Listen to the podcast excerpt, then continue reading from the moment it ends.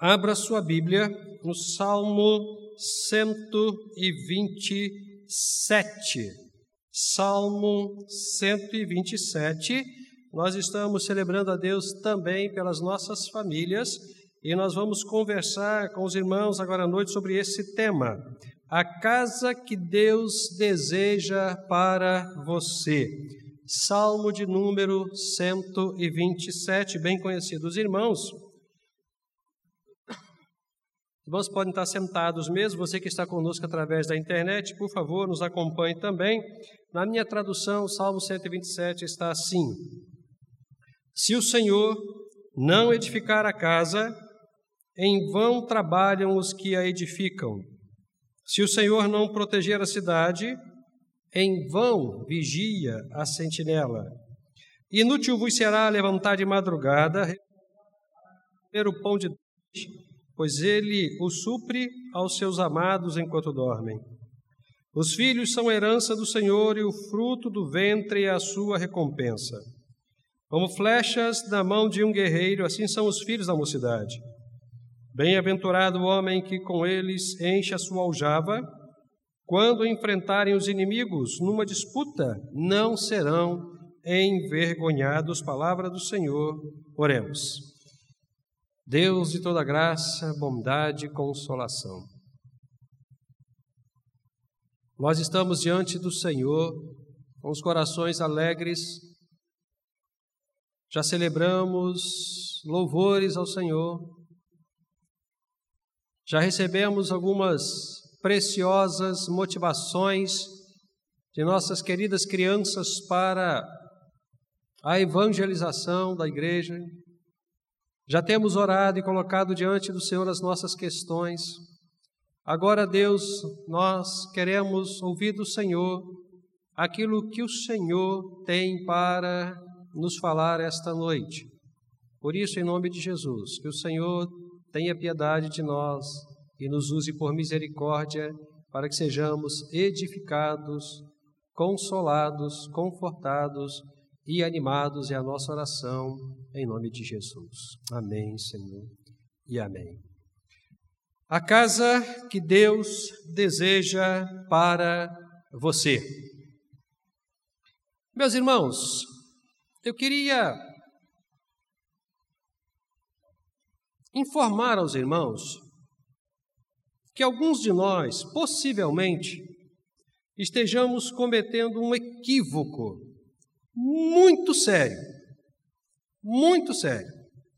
Alguns de nós, muito provavelmente, por sermos crentes, por estarmos envolvidos nas atividades da igreja, cantar, pregar, dirigir culto, participar dos movimentos, liderar departamentos, alguns de nós pelo exercício da função ministerial, pela constância e presença na igreja, podemos estar cometendo o equívoco de que estamos blindados. Blindados. Que nenhum mal nos acontecerá. Que nenhum problema nos acontecerá que nunca, nunca teremos dificuldades. Deixe-me te falar uma coisa muito séria. Se você pensa desta forma, você pode estar incorrendo num equívoco sério.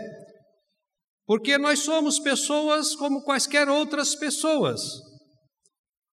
Nós não temos um selo da excepcionalidade ou da blindagem de Deus. Nós podemos ter dor de dente, nós podemos ter dor de cabeça, nós podemos ficar desempregados, nós podemos até vir a óbito. Nós podemos até vir a óbito. E nós, e nossas casas, nossas famílias, também podem sofrer algumas influências e desenvolverem situações e movimentos e questões muito delicadas, muito delicadas. É muito comum nós ouvirmos de algumas pessoas, ou no gabinete, ou mesmo no cotidiano, encontrando para lá e para cá, num bate-papo informal. É muito comum nós ouvirmos pessoas pedindo oração pelas suas famílias. Pastor, ore pela minha família. Pastor, ore pelo meu esposo, ore pela minha esposa. Ou então, né, é pedido na igreja durante o tempo de culto. Ore por isso, ore por aquilo, tal, tal, tal, tal. Todos os dias nós ouvimos de famílias que estão se dissolvendo, casais com 30, 35, 40 anos de casados se separando, alguns recém-casados também passando por essa situação extremamente delicada, conflitos da família, esposo que mata a esposa, esposa que mata filho, os noticiários nos incomodam diariamente, não nos deixam esquecer os problemas familiares.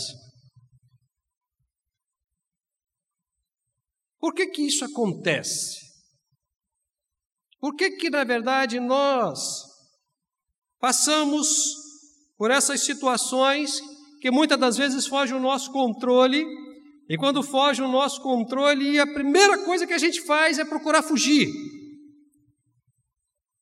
É procurar fugir. Temos informações muito sérias de famílias que preservam dentro da sua casa, nos seus filhos, sentimentos terríveis, terríveis, inclinações homoafetivas, moças que gostam de moças, rapazes que gostam de rapazes, alguns estão até dentro da igreja.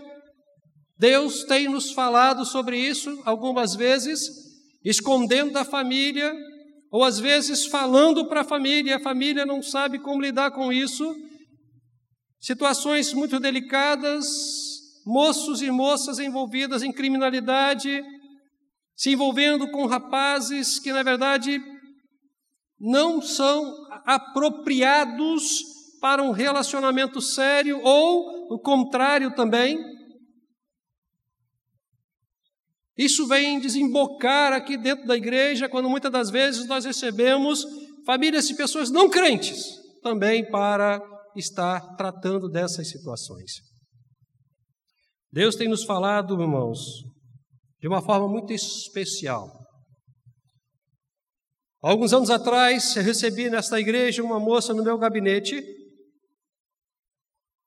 E quando ela sentou na minha frente, não deu tempo nem de eu dar bom dia.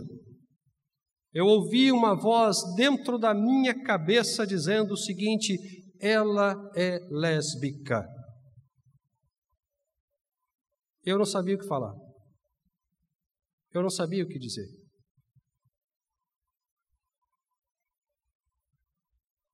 Coisas sérias. Coisas sérias.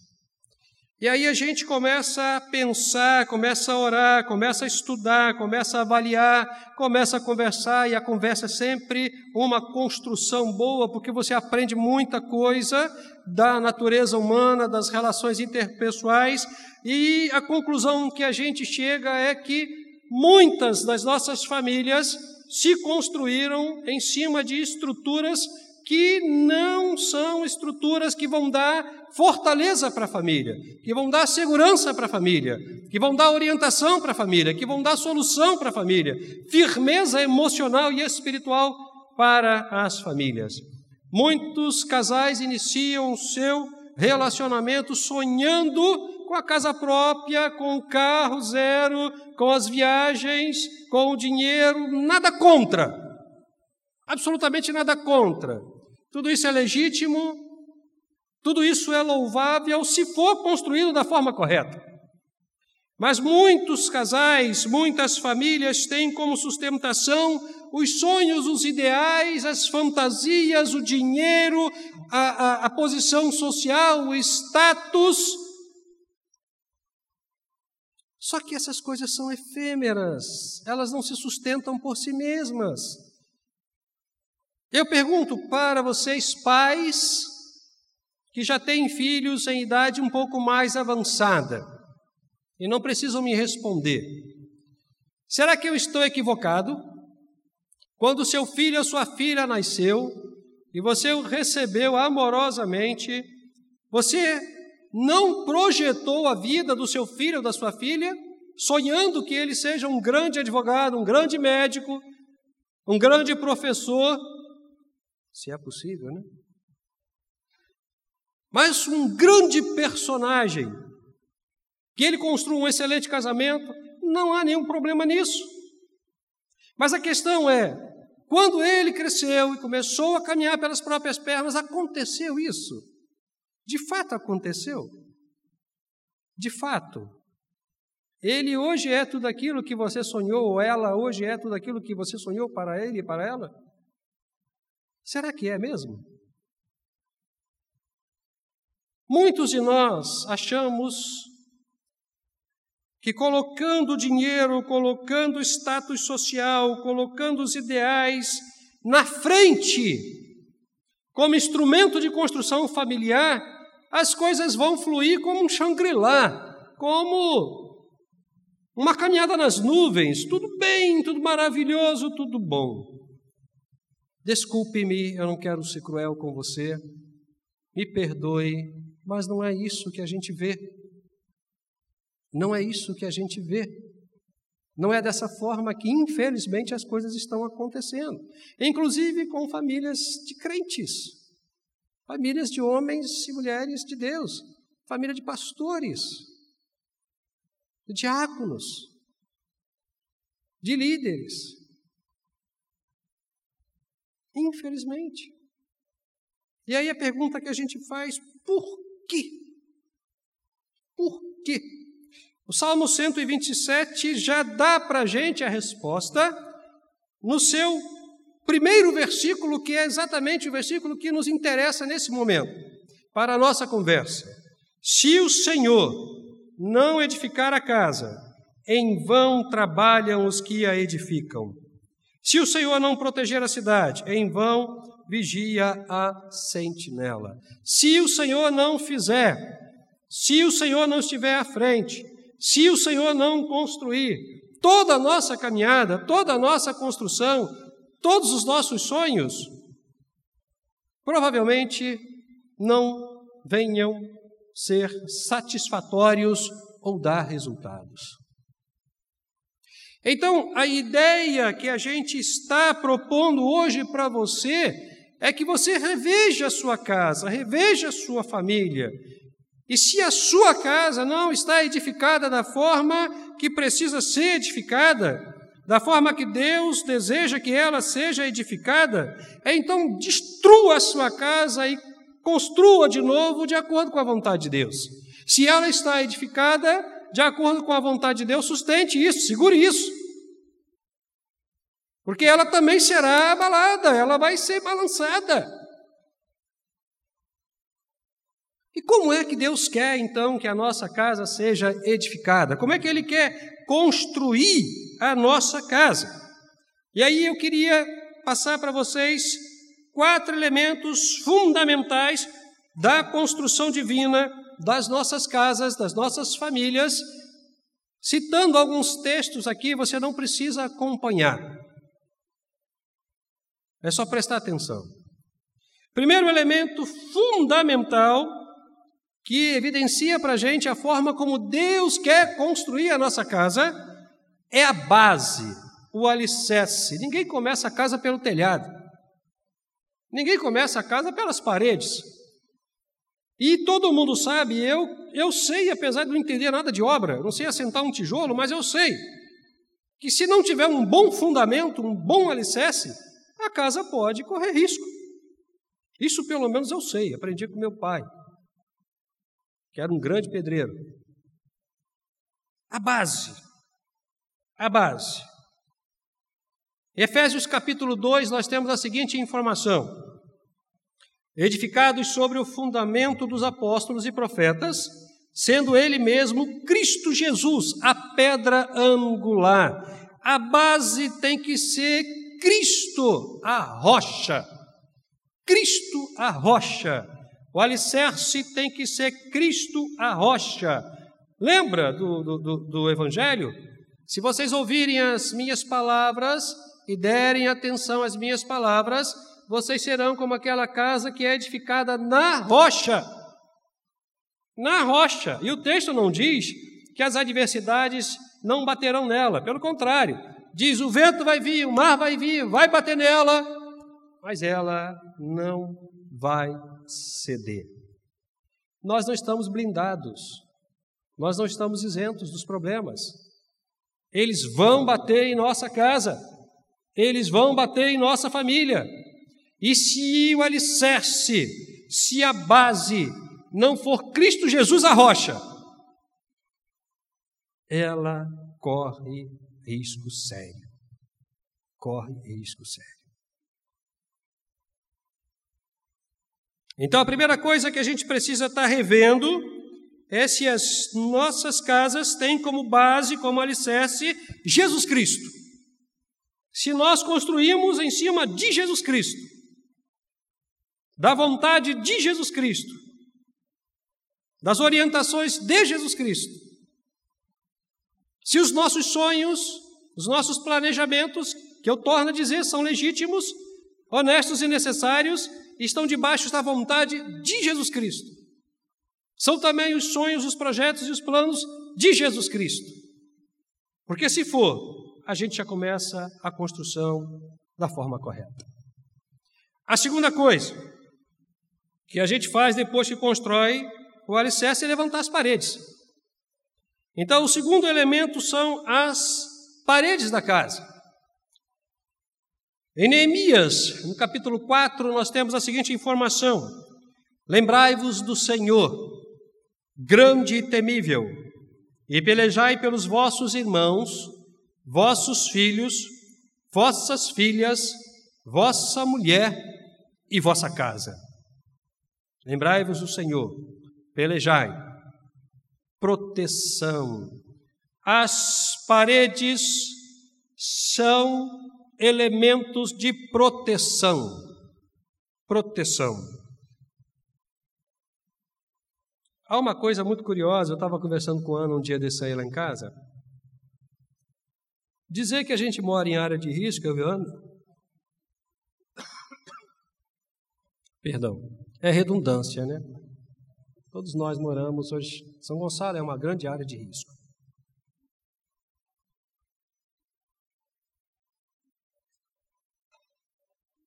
E a gente estava conversando, e eu falei, é interessantíssimo, né? Está todo mundo na rua, de repente, se começar um tiroteio, o primeiro lugar que a gente vai é para dentro de casa. Corre para dentro de casa. Mas quem foi que disse que parede segura bala? Que janela segura bala? Que porta segura bala? Mas a gente não está preocupado com essa eventualidade. A gente vai para dentro de casa porque a gente se sente seguro dentro de casa. Porque tem parede. Tem parede, tem cômodos. A gente se sente seguro. É um lugar onde a gente se sente. Nem que dentro de casa a gente entre debaixo da cama, debaixo da mesa, qualquer coisa nesse sentido. Mas da parede para fora o mundo pode estar acabando. Mas a gente se sente mais confortável, mais seguro da parede para dentro. Proteção. E proteção, irmãos, não é alguma coisa que apenas um membro da família tem o compromisso. Todos os membros da família precisam se envolver no processo de proteção da família, de cuidado da família. E, obviamente, eu não estou falando apenas de um cuidado né, a respeito de uma bala perdida ou de um assalto. Claro que a gente tem cuidado com isso também. Mas eu estou falando de outros cuidados. Por exemplo, o cuidado da afetividade, do carinho, do respeito, dos cônjuges, um pelo outro, dos filhos pelos pais, dos pais pelos filhos, proteger as emoções, proteger né, o coração, proteger a mente, proteger a alma. Algumas vezes a gente ouve algumas considerações do nível. Meu filho foi criado da igreja e hoje ele está no crime ou hoje ele está fora da igreja, ou assumiu alguma postura não muito convencional na área da sexualidade. E aí a gente vai trabalhando, vai conversando, vai pesquisando, vai sondando, buscando, chega lá na infância. E aí, na infância, a criança simplesmente ouviu uma palavra do tipo: Você não presta para nada. E aí, a criança continua a sua caminhada, família também, a gente pensa que só porque falou isso está tudo bem, a criança volta no outro dia, tem o mesmo comportamento, só que acontece uma coisa muito interessante com o ser humano. Existe uma coisa no ser humano chamada inconsciente. Essa palavra maldita ela entra no cérebro e vai para o inconsciente e fica guardadinha lá. E aí a criança vai crescendo, vai tomando conhecimento da realidade, vai se relacionando. Um dia, aquela palavra vai para o consciente, um gatilho tira aquela palavra do inconsciente, joga para fora, e aquela criança, sem saber, agora já um rapaz, já um homem, sem saber os fundamentos, começa a ter comportamentos não condizentes com aquilo que ele deveria ter. Uma palavra maldita pode construir um cidadão perigoso. Uma palavra maldita pode construir um cidadão perigoso.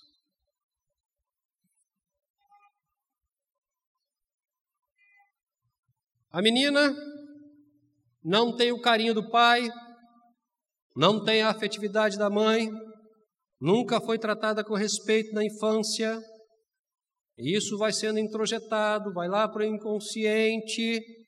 A necessidade de amor é uma necessidade da natureza humana.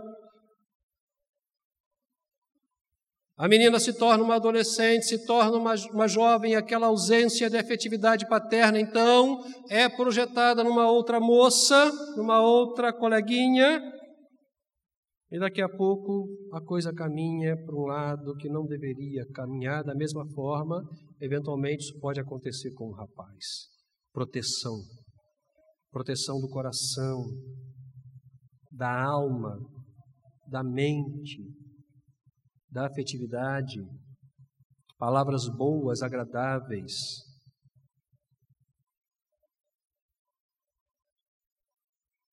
Todos nós temos o compromisso de nos protegermos. Muitos dos problemas que a gente recebe no gabinete, muitos dos problemas que a gente recebe às vezes no seminário, ou no cotidiano, no dia a dia, Problemas familiares são resultados de falta de proteção emocional, falta de proteção espiritual, falta de cuidado. Precisamos construir paredes que nos protejam de verdade. Terceiro elemento na construção divina das nossas famílias, o teto. Uma vez colocado o alicerce, construídas as paredes, você vai colocar o teto. Laje, telhados, né? seja lá o que for. Lá no Salmo 91, versículo 1, nós temos a seguinte informação: que habita no esconderijo do Altíssimo, a sombra do Onipotente descansará. O que habita no esconderijo do Altíssimo a sombra do Onipotente descansará. Então, o teto da nossa casa deve ser a presença constante do Senhor sobre as nossas famílias. Aquele que está sobre nós, que pode nos proteger, que pode nos guardar dos dardos inflamados do maligno, ele é o nosso telhado protetor. Muitas das vezes, meus queridos, nós buscamos proteção em tantas coisas e esquecemos que de fato e exclusivamente, genuinamente, apenas o Senhor pode nos proteger. Alguns de nós buscamos proteção até mesmo na nossa própria competência, na nossa força física, a nossa coragem.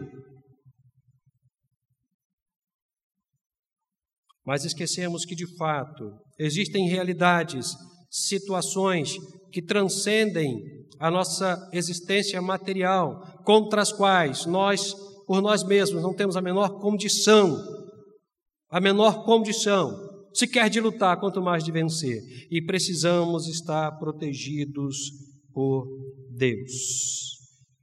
Presença do Senhor deve ser o teto da nossa casa. Por fim, por fim, o alicerce está posto, que é Cristo. As paredes estão levantadas, que são as proteções emocionais, espirituais, relacionais. O teto está posto, que é a presença do Senhor. Ninguém mora numa casa escura. Tem que ter luz. Tem que ter luz.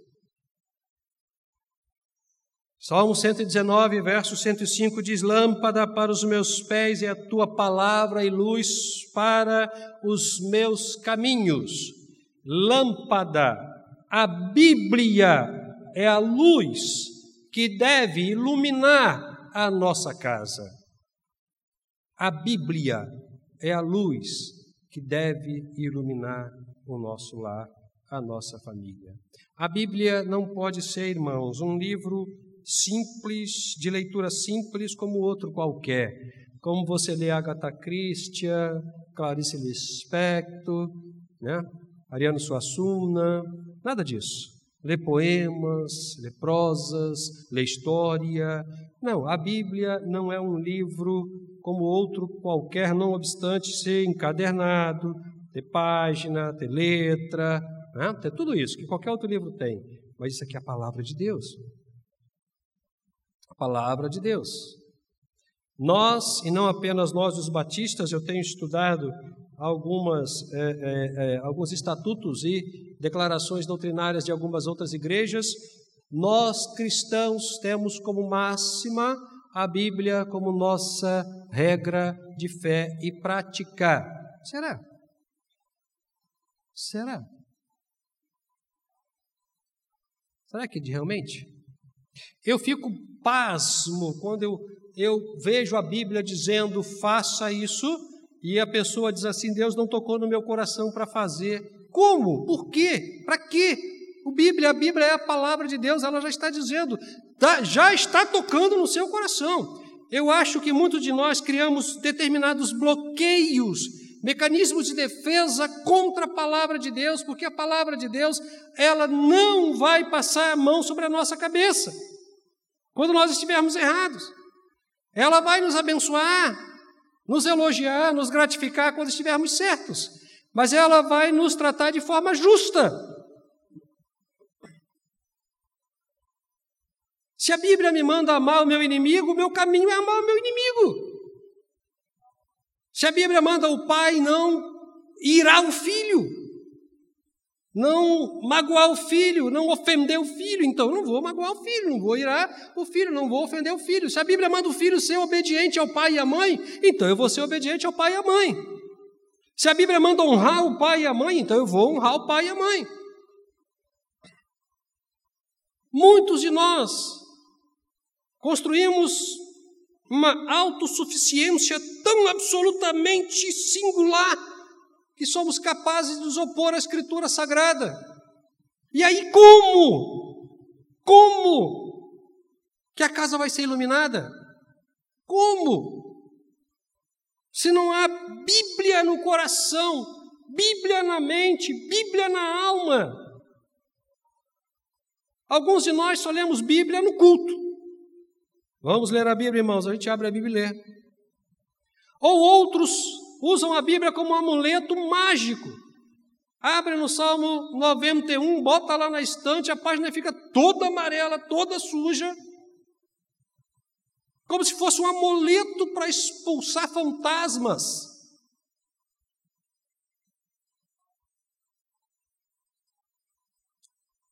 A Bíblia é luz, é lâmpada para a nossa vida.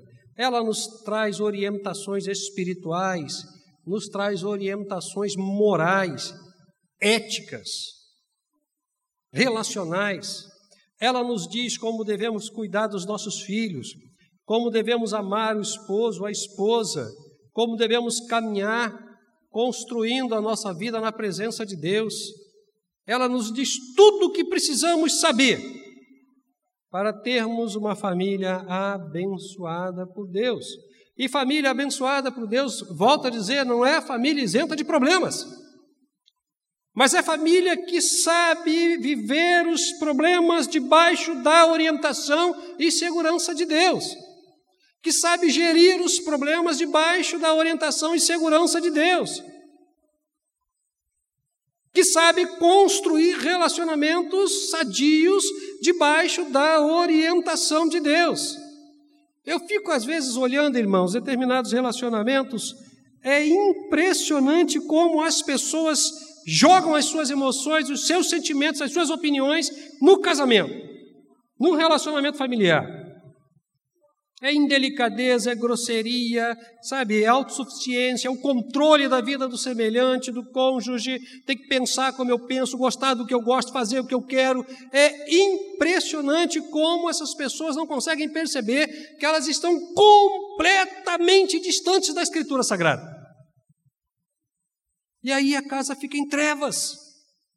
Fica em trevas. Porque o que entra é tristeza, é a mágoa, é o ressentimento. É a vontade de não querer caminhar, de não querer estar junto. E aí chega, infelizmente, às vezes, a separação. É lamentável. É lamentável. Vê que a gente não deixa a palavra controlar as nossas emoções, os nossos sentimentos, os nossos pensamentos, os nossos ideais, os nossos relacionamentos, porque é o que eu penso, é o que eu quero e Deus tem que falar comigo. Está falando! Está falando do Gênesis ao Apocalipse. Está falando todos os dias. A não ser que você feche a Bíblia, deixe guardado lá e não vai falar. Aí não vai falar. A vida cristã não é uma vida mágica. Não é uma vida mágica. Deus não é Mr. M. Nós não vamos estalar o dedo e sermos fiéis, abençoados. Não vamos, irmãos. E o que é mais interessante nessa, nessas defesas é que as pessoas se revoltam contra a palavra de Deus da boca dos profetas. Porque ela revela as intenções do coração, ela mostra a podridão da alma, ela mostra o pecado. Ela está dizendo: você está com um pensamento maligno, você está desobedecendo seu pai e sua mãe, você não está amando seus filhos, você está com intenções maliciosas com Fulano, com Beltrano ela joga o pecado para fora. E aí, é claro, a gente vai se defender. Porque a gente não quer que as pessoas saibam dos nossos pecados. Mas deixa eu falar uma coisa, irmãos. Deus fala. Deus fala. Fala mesmo. Às vezes a gente tem que segurar, esperando o tempo certo, de fazer a, a, a tratativa, mas Deus fala. Deus mostra. Quando não mostra para o pastor, mostra para a igreja. Porque nós somos um corpo, irmãos. O pastor não tem a exclusividade da revelação. Deus pode falar com qualquer um dos irmãos aí. Qualquer um. Desde que esteja com a vida correta diante de Deus. E aí o irmão vai proceder corretamente, porque Deus informou aquilo que ele queria informar. Todos nós, irmãos, estamos debaixo da mesma graça. Todos nós estamos debaixo da mesma comunhão. Todos nós estamos debaixo da mesma orientação. Porque Deus fala. Porque cuida da igreja. Então, meus queridos, a casa que Deus deseja para você é uma casa construída tendo como base Cristo Jesus, tendo as paredes das proteções, tendo a presença do Senhor como teto e tendo a Bíblia como lâmpada que vai iluminar. E não vai deixar. Não vai deixar. o pecado prevalecer. Por quê, irmãos? Por quê? Porque o pecado é produzido nas trevas. João fala isso. Aquele que peca não quer que ninguém saiba. Por isso ele está nas trevas. Mas as bênçãos são produzidas na luz. Meu querido, eu não sei como está a sua casa. Eu não sei se seus filhos estão te obedecendo ou desobedecendo. Não sei se você está amando ou está amando seus filhos, ou sua esposa, ou seu marido. Eu não sei. E também não vou entrar na sua casa para procurar saber. Mas eu gostaria que você pensasse muito seriamente sobre isso. Por quê? Porque a igreja é uma grande família construída de várias famílias. E quando Paulo usa a analogia do corpo, ele diz o seguinte: se um membro do corpo está doente, todo o corpo sofre. Se uma família está doente, está com problema, toda a igreja sofre. Toda a igreja sofre. Todos nós estamos tristes, irmãos, com tudo que está acontecendo com as nossas famílias. Não é apenas um ou dois que está triste, todos nós estamos tristes. Porque nós somos uma unidade, nós somos um corpo. Não é apenas o pastor que fica sem dormir, eu tenho certeza que alguns dos irmãos vão dormir tarde da noite orando, clamando a Deus pelas famílias. Nós temos tido um movimento muito bonito de oração às segundas-feiras online ali. Eu queria até te convidar a participar conosco, irmãos. É impressionante, depois a Gerlene passa a relação para a gente, a quantidade de pedidos de oração, todos diretamente relacionados com as famílias. E a, a relação só aumenta, só aumenta, só aumenta, só aumenta. Nós precisamos orar. Eu quero abrir esse parênteses aqui, te convidar, procure Marcelo e a Gerlene, converse sobre isso. Às segundas-feiras, às 19 horas, nós estamos ali em oração. Tem sido um tempo precioso. Todo mundo pode participar. Jovens, adolescentes, os idosos, até as crianças também. Manu de vez em quando está lá também orando com a gente. Mas, se você ainda, meu querido, não construiu a sua casa de acordo com a orientação divina, tendo Cristo como construtor, chame Cristo para ser o arquiteto da sua casa. Chame Cristo para ser o arquiteto da sua casa. E se você, meu irmão, minha irmã, avaliando o que nós estamos conversando, percebeu que um desses elementos está faltando na sua casa, coloque o elemento que precisa ser colocado. Se não há nenhum, derrube a sua casa, não tem problema, e construa de novo, tendo Cristo como alicerce, as proteções como parede, o Senhor como nosso teto e a Bíblia como a iluminação. Amém, queridos? Amém? Que o Senhor nos abençoe. Vamos celebrar a Deus com um grupo de louvor.